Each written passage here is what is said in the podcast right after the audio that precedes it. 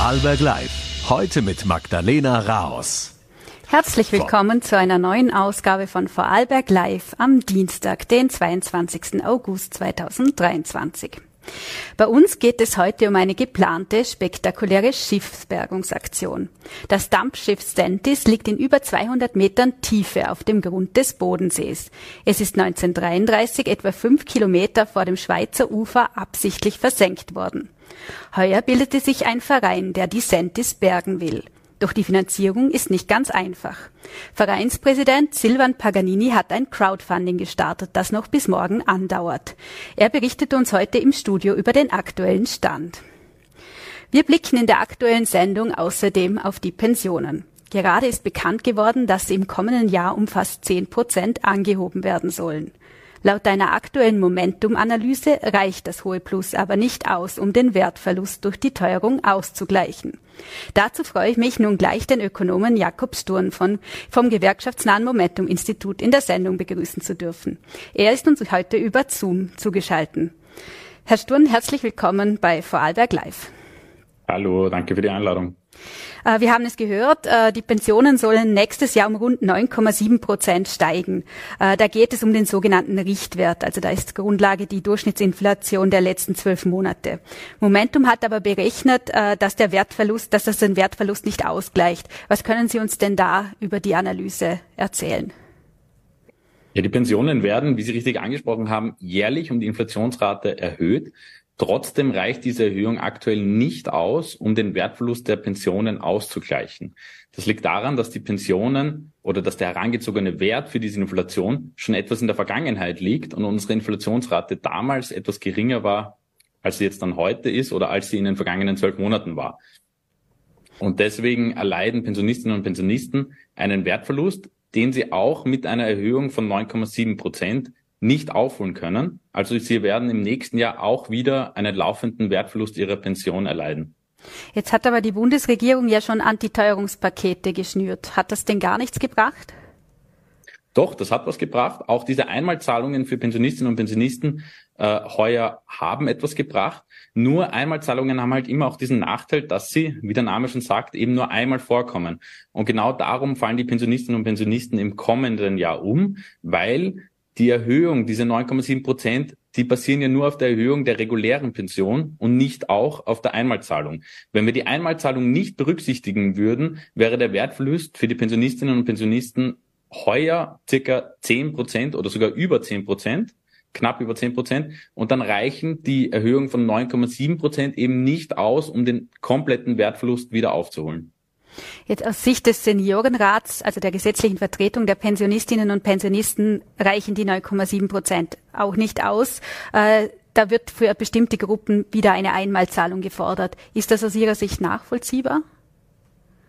Ich denke, wir sollten etwas weg von den Einmalzahlungen kommen und hin zu strukturellen Erhöhungen, damit wir eben das Problem nicht haben, das ich aktuell erwähnt habe, dass die Einmalzahlungen nämlich den Effekt haben, dass sie zwar einmal wirken und auch rasch wirken, aber im nächsten Jahr schon wieder verpufft sind und auch die Erhöhung keine Rücksicht nimmt auf die Einmalzahlungen.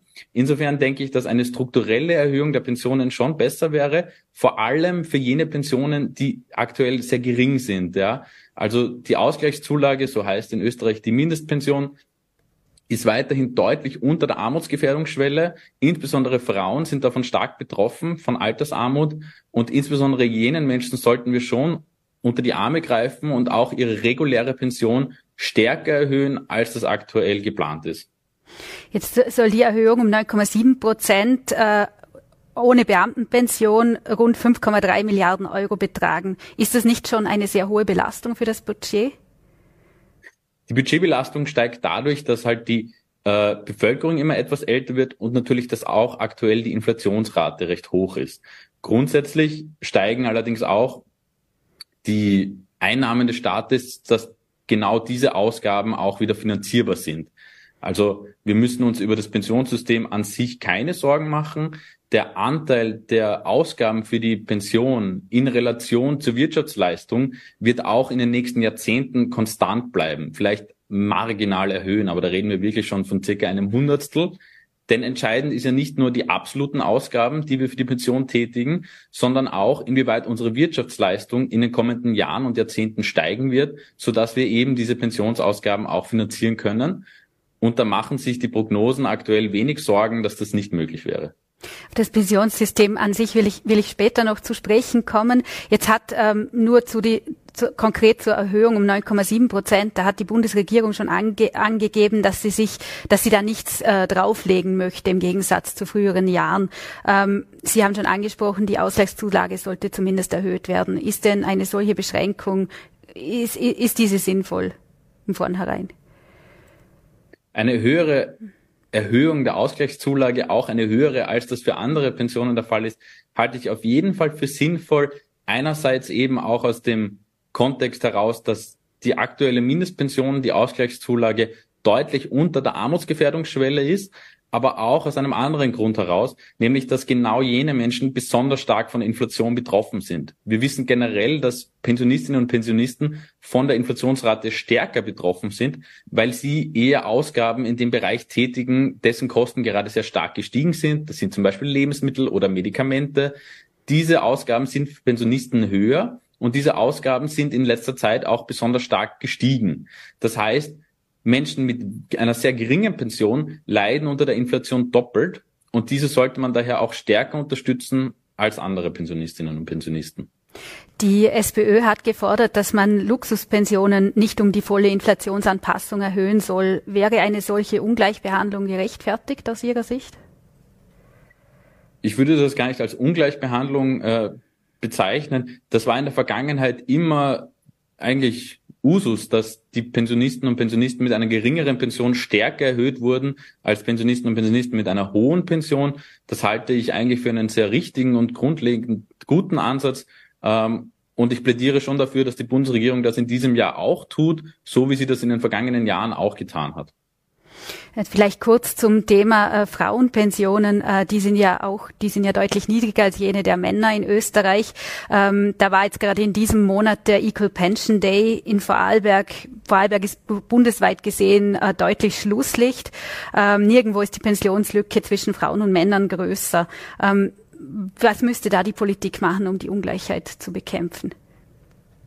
Äh, ja, das ist auf jeden Fall richtig und auch ein sehr wichtiges Thema, das ich vorhin schon angekratzt habe. Wenn wir über geringe Pensionen reden, reden wir leider sehr, sehr oft über Frauen. Frauen haben im Durchschnitt eine deutlich geringere Pension als Männer, gerade in Vorarlberg. Woran liegt das? Einerseits verdienen Frauen ähm, leider immer noch weniger als Männer in der Gesellschaft, aber auch, weil sie haben sie einen geringeren Anspruch auf Pension, weil sie halt während äh, ihres Erwerbslebens, also während sie äh, arbeiten können, äh, sehr viel unbezahlte Arbeit leisten. Sie betreuen Kinder, sie pflegen ältere Menschen. Das sind alles Tätigkeiten, die überwiegend Frauen in unserer Gesellschaft wahrnehmen. Und weil diese Tätigkeiten aber nicht bezahlt werden, gibt es dafür auch keine Pensionsbeiträge, die gezahlt werden. Und dementsprechend haben Frauen dann am Ende des Lebens auch eine geringere Pension. Das heißt, wie könnte man das beheben?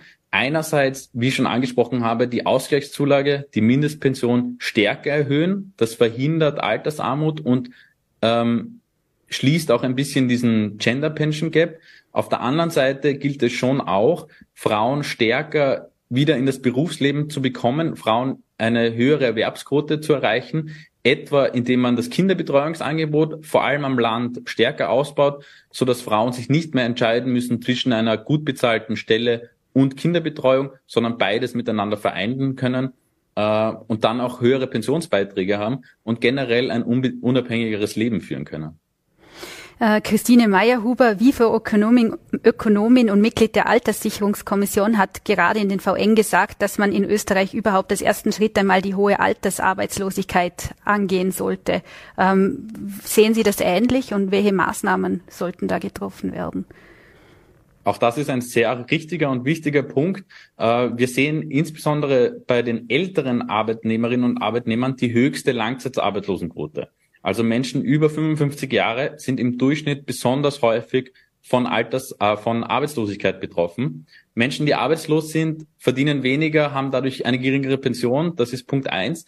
Aber Menschen, die im Erwerbsleben sind, also nicht in der Arbeitslosigkeit sind, zahlen ja auch Sozialversicherungsbeiträge, die das gesamte Pensionssystem erhalten und finanzieren. Also eine aktive Arbeitsmarktpolitik, die sowohl auf eine höhere Beschäftigungsquote als auch auf höhere Löhne abzielt, lohnen sich doppelt. Die lohnen sich einerseits natürlich für die Menschen direkt, während sie arbeiten und während sie höhere Löhne haben, aber sie lohnen sich auch für das Pensionssystem, denn aus den Löhnen und der Beschäftigung finanziert sich unser Pensionssystem. Das heißt, eine aktive Arbeitsmarktpolitik ist sehr gut für unser Pensionssystem. Jetzt hat die Bundesregierung auch eine Arbeitsgruppe gebildet, die sich mit Anreizen für längeres Arbeiten in der Pension auseinandersetzen soll. Ähm, wie könnten denn solche aussehen oder braucht es diese gar nicht? Ja, da würde ich ein bisschen unterscheiden. Ich denke, was die Frau Meyerhuber und auch was ich gerade angesprochen habe, bezieht sich auf Menschen, die zwischen 55 und 65 Jahre alt sind, also noch vor der gesetzlichen Pension stehen und dort in der Falle der Langzeitarbeitslosigkeit befinden. Die Pläne, die Sie gerade angesprochen haben, beziehen sich eher auf Menschen, die bereits in Pension sind. Da würde ich schon sagen, dass man Menschen, die in Pension sind, die können gerne nebenbei ähm, auch noch Tätigkeiten verüben, wenn sie das wollen. Aber sie sollen auf keinen Fall ökonomisch dazu gezwungen werden sein, es ist schon das Ziel unserer Gesellschaft, dass die Pensionen hoch genug sind, dass nebenbei niemand arbeiten muss. Wer das nebenbei auch noch tun möchte, ist, ist natürlich toll und auch ein, ein wichtiger Beitrag für unsere Gesellschaft, aber es soll keine ökonomische Notwendigkeit sein. Jetzt haben Sie es vorher kurz auch schon angesprochen, aber immer wieder gibt es Diskussionen um die Nachhaltigkeit des österreichischen Pensionssystems, äh, da die Menschen auch immer älter werden. Äh, gleichzeitig muss der Staat auch jährlich immer sehr viel Geld zuschießen. Äh, wie sicher ist, ist denn das österreichische System? Also unser Pensionssystem ist grundsätzlich ein sehr sicheres. Klar steigen die Ausgaben für die Pensionen in Zukunft stärker an. Woran liegt das? Wir haben eine immer älter werdende Gesellschaft. Das ist Fakt. Dagegen können wir auch nichts tun. Aber unsere Pensionen finanzieren sich ja aus unserer Wirtschaftsleistung. Und neben dem Anstieg der Pensionen wird auch unsere Wirtschaftsleistung in Zukunft steigen. Insofern ist der Anteil, den wir aktuell von unserer Wirtschaftsleistung für Pensionen ausgeben, auch in Zukunft nicht besonders stark im Steigen, weil einfach beide Größen, von denen wir hier reden, steigen werden und die Pensionsausgaben werden vielleicht marginal stärker steigen, sodass dieses Verhältnis um circa ein Hundertstel äh, stärker steigen wird in den kommenden Jahrzehnten. Aber unser Pensionssystem ist, so wie es derzeit aufgebaut ist, ein sicheres. Mhm. Äh, sehen Sie denn angesichts des demografischen Wandels, vielleicht auch als abschließende Frage, denn überhaupt keinen Reformbedarf im System? Den Reformbedarf, den ich vor allem sehe, bezieht sich auf jene der Altersarmut. Das heißt, jene Menschen, die eine geringe Pension haben, stärker zu erhöhen. Und den zweiten Reformbedarf habe ich vorhin auch schon angesprochen, bezieht sich darauf, Menschen stärker in Arbeit zu bekommen, vor allem Frauen und ältere Arbeits Arbeitnehmerinnen und Arbeitnehmer, die tendenziell arbeitslos werden. Ähm, wenn wir diese Menschen stärker in Beschäftigung bringen, lohnt sich das doppelt. Wir finanzieren dadurch einerseits das Pensionssystem stärker mit, aber Sie haben natürlich auch etwas davon, wenn Sie während Ihres Erwerbslebens einen höheren Lohn haben und eine Beschäftigung haben und nicht zum Beispiel auf Arbeitslosengeld angewiesen sind. Herr Sturn, herzlichen Dank für das Gespräch und liebe Grüße aus Vorarlberg. Danke für die Einladung. Und bei uns geht es nun um die geplante Bergung des alten Dampfschiffs Sentis auf dem Grund des Bodensees. Der ganze Prozess gleich mittlerweile einer Achterbahnfahrt. Zunächst sah es so aus, als stünde dafür genug Geld zur Verfügung. Dann lehnte der Schweizer Kanton Thurgau eine finanzielle Förderung ab. Bis morgen läuft noch eine Crowdfunding-Aktion. Einblicke über die Bergungspläne gibt uns nun Silvan Paganini, Präsident des Schiffsbergevereins. Herr Paganini, herzlich willkommen. Guten Abend. Schildern Sie uns doch bitte einfach zu Beginn die Geschichte der Sentis, äh, die vor dem Schweizer Ufer liegt. Was hat es denn damit auf sich? Also das Dampfschiff Sentis ist ein kulturhistorisches, wertvolles Objekt. Es wurde gebaut 1892, ähm, wurde noch unter Kohle betrieben, dann äh, 1920 umgebaut, das erste Dampfschiff zu ähm, Diesel, also mit Ölverbrennung angetrieben und dann 1933 wurde es versenkt. Und seit 90 Jahren liegt es jetzt auf dem Grund des Sees.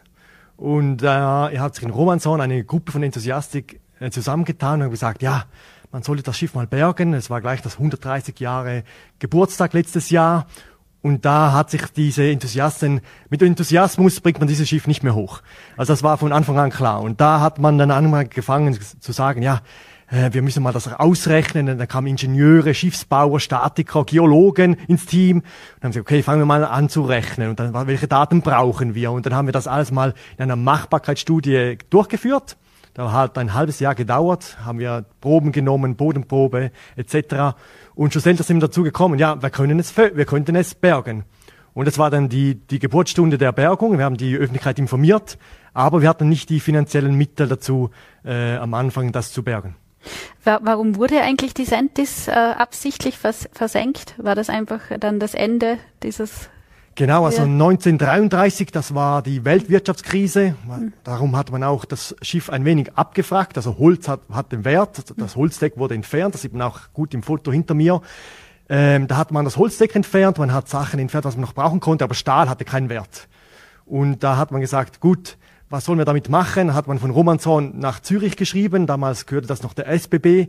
Und die Direktion hat gesagt, ja, okay, könnt es versenken. Und an einem schönen Tag haben sie das rausgezogen und äh, haben die Seefetile aufgemacht, eine Rauchbetarde im, im Kamin gezündet und es äh, vor 400 Leuten äh, wurde es versenkt innerhalb von viereinhalb Minuten. Äh, jetzt, hab, jetzt mit einem Tauchroboter wurde das Wrack ja schon erkundigt. In welchem Zustand ist es denn jetzt? Also das, äh, der Zustand des Wracks ist eigentlich sehr gut. Also man sieht immer noch die Farben, man sieht äh, die, die ist noch alles erhalten. Also es ist Stahl, das eigentlich gut äh, konserviert ist. Der Bodensee ist ein Frischwassergewässer, das heißt, das ist nicht Salzwasser, das hilft auch. Es ist sehr tief, bei 210 Meter Wassertiefe, das heißt, da ist nicht so viel Sauerstoff. Das sind also alles Sachen, die hilft, dass der Stahl gut konserviert wird. Und natürlich hat man damals noch andere Konservierungsmittel auf das Schiff aufgetragen, also Bleibenning, das ist eigentlich eine Farbe, die heute verboten ist. Es konserviert perfekt, aber ist umweltgefährlich. Und das heißt, das Wrack ist in einem sehr guten Zustand. Mhm. Äh, wie kann denn eine Bergung in so einer hohen Wassertiefe überhaupt gelingen? Also weltweit gab es schon Schiffsbergungen, aber natürlich im, auf hoher See kann man einfach einen großen ähm, Offshore-Kran bestellen und dann hat man sehr viele Leistung, um etwas zu heben. Diese Möglichkeit haben wir nicht. Also wir müssen hier aus der Trickkiste greifen und etwas äh, ingenieuren, was, wir, was funktioniert. Und äh, wir haben zwei Möglichkeiten äh, durchgerechnet. Also eines ist mit Hebesäcken und das andere wäre mit äh, Litzenheber. Das sind eigentlich wie Wagenheber, die einen Stahlseil greifen können und daran ziehen. Und eben die günstige Variante sind mit, ähm, mit den Hebesäcken. Das kostet etwa 200.000, äh, brauchen wir liquide, liquide Mittel. Und für, den, äh, für die Litzenheber brauchen wir äh, 500.000. Und das war die Ausgangslage der, der Machbarkeitsstudie. Und damit sind wir zur Schweizerischen Bodenseeschifffahrt gegangen und haben gesagt, ja, wollt ihr das nicht machen? Aber ja, die, die Schweizerische Bodenseeschifffahrt ist ein privatwirtschaftliches organisiertes Unternehmen und da sieht man, dieses, dieses Objekt oder dieses Projekt ist eine geldessende Maschine, das macht überhaupt keinen Sinn. Und darum haben sie gesagt, nein, sie machen es nicht, aber sie würden das Schiff verkaufen. Und dann diese zwölf Leute, die da bei der Machbarkeitsstudie beteiligt waren, die haben dann einen Verein gegründet, das äh, Frack abgekauft und äh, für die Finanzierung ähm, brauchten wir auch ähm, die liquiden Mittel und darum haben wir ein Crowdfunding vor vier Monaten gestartet. Zur Finanzierung will ich nachher noch kommen, aber was sind denn eigentlich die Pläne für die Zukunft der Sentis, sollte sie erst einmal geborgen worden sein? Also wenn wir es bergen, müssen wir es auch konservieren. Das ist wie, wie man A sagt, muss man auch B sagen. Diese zwei Schritte gehören zusammen und das ist auch elementar. Also auch die Crowdfunding war ausgelegt, dass wir beides machen können. Hochnehmen, konservieren, das gehört zusammen. Dann theoretisch würde, könnte man als dritter Schritt noch sagen, man macht es wieder fahrbereit. Aber da wissen wir zum Beispiel vom Neuenburger See, so ein Schiff fahrbereit machen, das braucht man etwa 13 Millionen. Das, sprengt natürlich das Budget bei weitem. Und dann wäre noch der Betrieb, der meistens bei Dampfschiffen sehr kostspielig ist, sieht man bei der österreichischen Hondwilder sehr gut. Also diese, wir wollen nicht die alle vier Schritte gehen. Wir wollen nur mal die ersten zwei hochnehmen, konservieren. Das ist das Hauptziel. Jetzt ist es im Juni, Juli, pardon, dem Verein gelungen, einen losen Kamin an die Oberfläche zu bringen. Was war denn da der Erkenntnisgewinn? Also wir sind mit dem Crowdfunding gestartet und es gab auch viele Spender. Aber natürlich, wir brauchen richtig hohe Summen. Und viele Leute haben uns nicht zugetraut, dass wir etwas aus 210 Meter bergen können. Und dazu mein Statement zu machen, zu zeigen, hey, wir reden nicht nur, wir machen auch, haben wir gesagt, komm, wir holen das Kamin, äh, das Kamin hoch und wir können da auch gleich mal schauen, wie ist der Stahl, wie können wir das besser konservieren. Wir können auch so einen Testlauf machen, auch unsere internen Abläufe optimieren. Und das haben wir dann gemacht. Äh, wir haben es hochgeholt und das hat richtig einen Boost gegeben in der Crowdfunding-Aktion. Jetzt wie, Sie haben es gesagt, der Verein hat ein Crowdfunding begonnen. Äh, wie hat sich denn der Finanzierungsprozess bis jetzt gestaltet? Also am Anfang ein wenig harzig, also hat viele Enthusiasten gehabt, aber wir brauchen auch finanziell starke ähm, Geldgeber. Darum hat man auch sofort das Objekt äh, dem Steueramt vorgelegt. Also der Verein ist äh, wohltätig, das heißt, die Spenden kann, können von den Steuern abgezogen werden. Das öffnet natürlich Tür und Tor zu Stiftungen. Es gibt in der Schweiz tausende Stiftungen, natürlich nicht nur für kulturelle Zwecke, aber das hat natürlich die, den Weg geebnet, dass wir da anfragen können, Anträge stellen können für, Finanzierung, für Finanzierungsmittel. Das haben wir gemacht und natürlich haben wir auch andere Sachen gemacht. Wir haben Vorträge gehalten, wir waren beim Arbon Classic, also war dieses Jahr die Nautic Classic in Arbon, haben wir einen Stand gehabt, wir haben den Leuten den Tauchroboter gezeigt, wir, haben die, wir haben, waren überall präsent, um auch in den sozialen Medien um zu zeigen, hey, was machen wir hier machen. Aber es hat uns einfach nicht den, den Schub gegeben. Und dann mit dem, mit dem Bergen des Kamins waren wir dann so weit, dass äh, waren wir bei 70 Prozent, also auf 70 Prozent wurde uns, waren wir hochgehoben und dann war ja okay, äh, der Crowdfunding das dauert nur drei Monate, also die Bank, die das äh, managt, die gibt eigentlich nur drei Monate Zeit, das Geld zu sammeln. Aber wir wussten, also dieser Lotteriefonds, der Schweizer Lotteriefonds, der war, ist prall gefüllt, also die haben über 60 Millionen da drin zum Verteilen. Und wir wussten, wir erfüllen alle Angaben. Also wir dachten, ja, da, da kommt sicher was. Aber die waren noch nicht bereit. Das zuständige Kulturamt brauchte noch länger. Und wir haben die Bank gefragt, ob wir nicht den Crowdfunding noch einen Monat rauszögern könnte. Das geht nach den AGBs. Das wurde dann bewilligt. Und darum ist eigentlich das Ende des Crowdfunding erst morgen, also am 23. August. Und, äh, und dann war dann Anfang August kam dann die Meldung vom Kanton, dass wir eben nichts bekommen. Und das war natürlich schon ein, äh, ein Schlag ins Genick. Aber wie man so schön sagt, wir machen aus einer schlechten Nachricht eine gute. Wir haben das rumgespinnt. Wir haben gesagt, okay, Leute, so ist die Situation. Also äh, es sind zwei Sachen. Es, gibt es gab kein Geld vom, äh, vom Kanton. Aber was noch viel schlimmer war, man hat gesagt, das Projekt ist kulturhistorisch nicht wertvoll. Und das war natürlich, äh, das war immer unser Anspruch. Und das hat natürlich auch äh, wehgetan, weil die, die Sinnfrage des Projekts ein wenig in Frage gestellt wurde. Aber dann hatten so viele Öf Leute von der Öffentlichkeit gesagt, nein, das geht nicht, wir springen da ein. Und dass wir jetzt, also sind wir über 90 Prozent und es äh, sieht auch gut aus, dass wir morgen dann äh, über die Finanzierungsschwelle äh, springen können und somit äh, die nächsten Arbeiten aufnehmen können und die nötige Finanzierungs äh, Finanzierungen machen können. Jetzt hat der Kanton auch oder das Kulturamt auch damit argumentiert, dass das Wrack am See aus konservatorischer Sicht ähm, am besten dort aufgehoben sei. Was sagen Sie da dazu? Ja, das, äh, das sagt man immer wieder. Also man sagt ja, im, im Wasser immer, es ist sehr gut konserviert. Also man sieht das ja. Es ist, es ist noch gut erhalten nach 90 Jahren da unten. Wir haben vom Kamin konnten wir schrauben, einfach so abschrauben. Die waren immer noch im guten Zustand. Also das, das ist so, ist gut konserviert da unten. Nichtsdestotrotz äh, muss man da unterscheiden zwischen einem Holzschiff, wie die Vasa oder wie die, das Wrack vor Bottikofen, das Dampfschiff Jura. Ähm, das sind Holzschiffe und Holz zu konservieren ist extrem schwer. Das kostet viel Geld. Äh, das sieht man bei diesem Einbau, den du vor ein paar Jahren hoch rausgenommen hast auf dem Bodensee. Das ist extrem aufwendig. Aber hier reden wir von einem Stahlschiff. Und Stahl kann man gut konservieren an Land. Das schaut man den Eiffelturm an oder alte Brücken. Das ist eigentlich heutzutage gut möglich. Und darum waren wir eigentlich der Meinung, dass können wir ein Land gut machen. Wir haben die, die, das Know-how, wir haben die nötigen Mittel dazu. Und darum war das ein Punkt, den wir nicht so stehen lassen wollten. Und da kam noch dazu, äh, wir haben auch äh, äh, Anker am Wrack entdeckt. Also das heißt, ähm, das ist ein Chrom, warum ist ein Anker auf 210 Meter? Das gehört nicht zum Schiff. Und dann hat sich festgestellt, dass ein Fischer den, sein, sein Netz oder sein Anker vom Netz da verhängt hat. Das heißt, Theoretisch hätte er auch einen Schaden am Wrack machen können. Das heißt, konserviert, gut konserviert heißt auch nicht, dass dann das Schiff auch geschützt ist. Also das heißt, es sind so alles so kleine Punkte, wo man sagen muss, ja, äh, man hat recht, aber man nützt hier den einfachsten Weg. Und momentan ist das Schiff noch in einem so einem Zustand, dass wir es noch bergen können, weil die strukturelle Stärke des Schiffs muss vorhanden sein, sonst würde die, Bergung noch aufwendiger werden. Und jetzt ist es noch in einem Zustand, dass man sagen kann, ja, wir können so noch bergen, aber wenn wir das noch 50 Jahre warten, dann ist irgendwann auch die strukturelle äh, Stärke nicht mehr gegeben.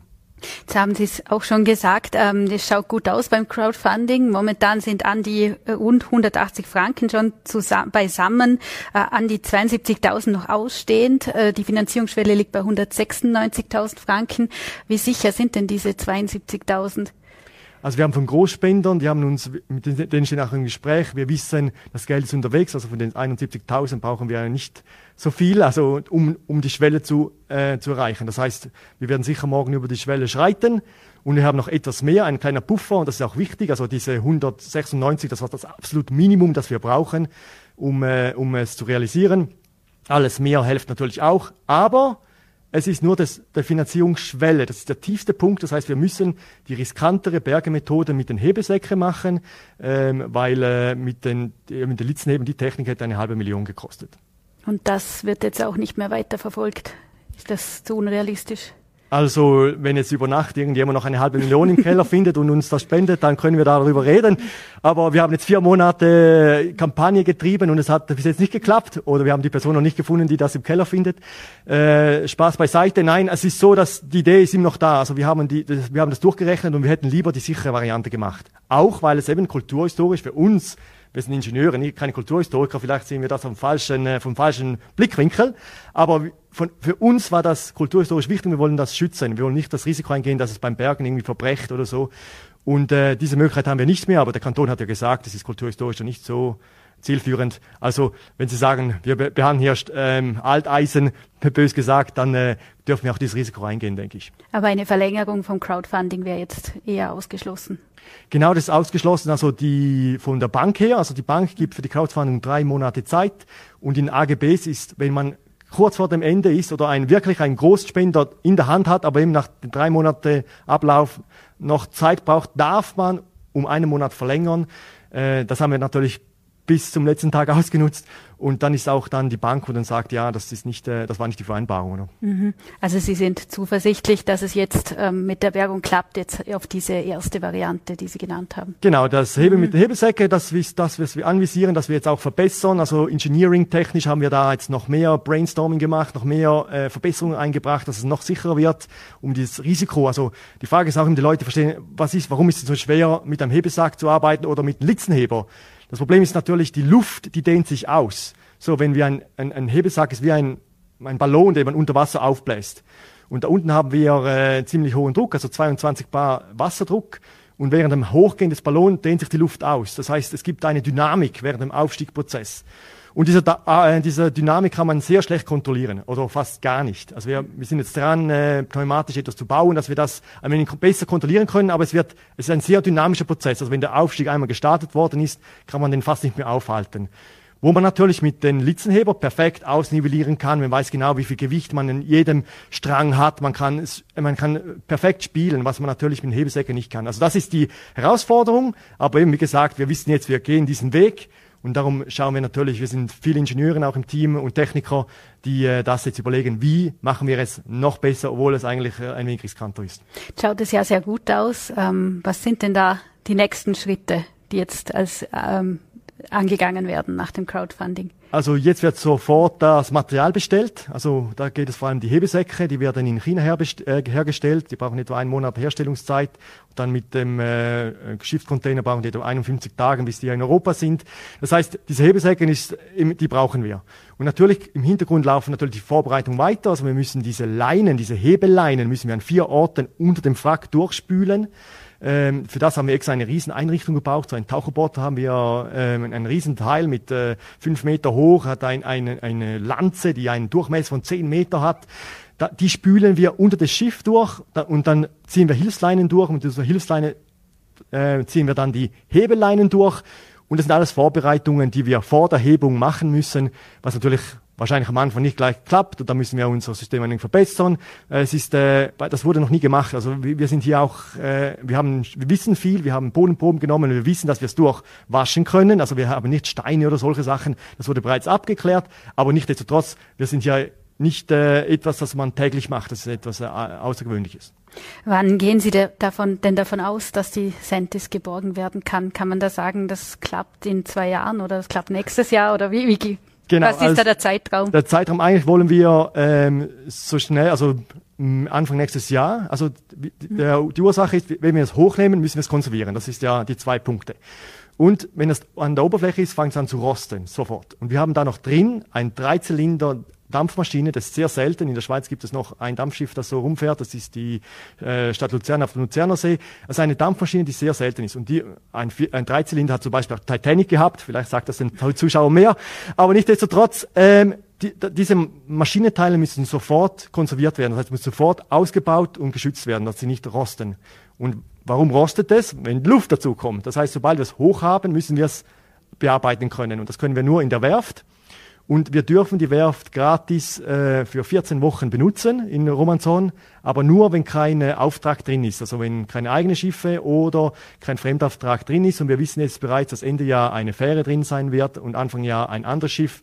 Aber so auf März, so sieht es aus, hätte das erste Zeitfenster geht da auf, wo wir theoretisch äh, das Wrack äh, hochnehmen könnten und direkt in die Werft stellen kann, um damit wir das konservieren können. Vielleicht zum Abschluss noch eine jetzt eher theoretische Frage wahrscheinlich. Ähm, wenn jetzt das Schiff auf dem Grund des Sees liegen bleiben würde, wie lange wäre es dann noch konserviert? Wie lange würde es da in diesem Zustand noch bleiben? Also sehr lange, also es ist natürlich die Struktur nimmt langsam Schaden und was wir jetzt auch entdeckt haben, als wir das Kamin hochgehoben haben, wir waren immer stolz, dass wir da unten keine Quagga-Muscheln haben. Ein Riesenproblem am Bodensee, also überall am, sieht man an der Hondwil haben wir Zentimeter dicke ähm, Quagga-Muscheln äh, entfernt. Also da war richtig viel dran an den Schiffen und auch bei uns überall an den Stränden ist voll mit Quagga-Muscheln. Aber da unten war bis jetzt keine und auch nicht nachgewiesen. Doch als wir das Kamin hochgeholt haben, waren wir überrascht. Im Kamin selber haben wir Quagga-Muscheln bereits entdeckt. Und das ist natürlich extrem also überraschend, also dass die schon da unten sind, auf dieser Tiefe, wo es eigentlich kein äh, Licht und fast keinen Sauerstoff hat. Aber das bedeutet, äh, wer heutzutage das Dampfschiff Jura vor Bottighofen betaucht, wird überrascht sein, dass das eigentlich nur ein großen Quagga-Berg, Muschel, ein Berg voller Muschel ist sozusagen. Man sieht das Wrack gar nicht mehr. Und ich, ich befürchte, das äh, wird den, den Wracks auch bevorstehen. Das wird nicht mehr so schön sein wie jetzt. Und dann natürlich Rost, das Rostprozess, der setzt trotzdem ein, eben das, da unten hat äh, Muscheln, das heißt, es hat Sauerstoff im Wasser, das heißt, das wird sich langsam zersetzen, die Struktur wird immer schwächer und dann äh, irgendwann fängt es an zu zerfallen, aber das wird natürlich nicht mehr in unseren Lebzeiten sein. Ja, und dazu kommt es jetzt ja wohl wahrscheinlich sowieso nicht. Herr Paganini, vielen Dank für das Interview und den Besuch im Studio. Vielen Dank. Und damit erreichen wir das Ende unserer heutigen Sendung. Im Namen des ganzen Vorarlberg Live-Teams bedanke ich mich herzlich fürs Zuschauen. Wir freuen uns, wenn Sie morgen wieder einschalten. Dann gibt es die nächste Ausgabe, wie immer bei Voll.at, Ländle TV und VN.at. Ich hoffe, Sie haben noch einen angenehmen Abend bei diesen hochsommerlichen Temperaturen. Machen Sie es gut. Bis zum nächsten Mal.